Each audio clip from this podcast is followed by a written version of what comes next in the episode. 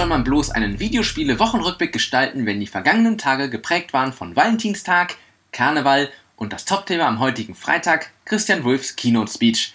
Ja, wobei unser Ex-Bundespräsident ja eine ganz große Nummer in der Games-Branche war. Wir erinnern uns gerne an Wulff-Spiele, wie etwa Okami, The Legend of Zelda Twilight Princess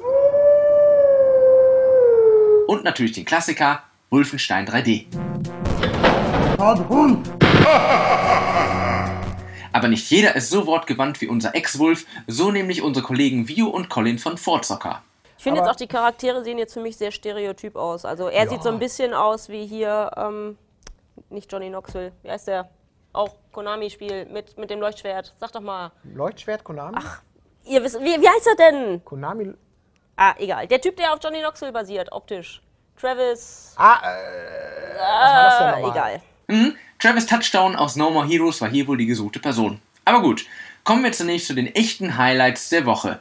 Hier ist vor allem Sony bemüht, Meldungen zu dementieren. Zunächst dementierte man PS2 und PS3-Spiele für die PS Vita, dann dementierte man mögliche für dieses Jahr geplante Ankündigungen rund zur PS4 und zuletzt dementierte der Konzern eine Aussage aus eigenen Kreisen, dass Dritthersteller angeblich bereits jetzt von PS Vita Entwicklungen abspringen würden. Nee, das können wir uns überhaupt nicht vorstellen, zumal die Vita sich in Japan ja sogar schlechter verkauft als die PSP oder so ähnlich.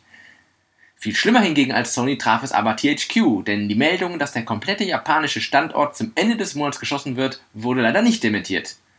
Aber es gab auch schöne Meldungen diese Woche, beispielsweise jede Menge neue Videos und Bilder zu Spielen wie etwa Max Payne 3, Sonic the Hedgehog 4 Episode 2 und Far Cry 3. Ja, und letzteres versuchten die Kollegen von Gameswelt in einem Video-Special zu präsentieren, war aber irgendwie nur bedingt gehaltvoll.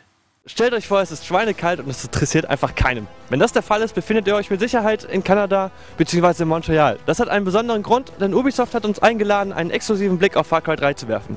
Das ist ein wenig sadistisch, denn ich werde bestimmt...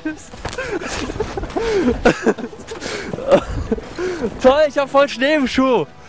Ja, und auch die Ankündigungen eines Zusatzkapitels für Final Fantasy 13.2 dürften Gefallen gefunden haben. Apropos Final Fantasy 13.2, wir haben diese Woche für den Block Battle der ZDF Pixelmacher unsere Visagen wieder an die Kamera halten dürfen und sprechen hier über den neuesten Teil der Rollenspielserie von Square Enix.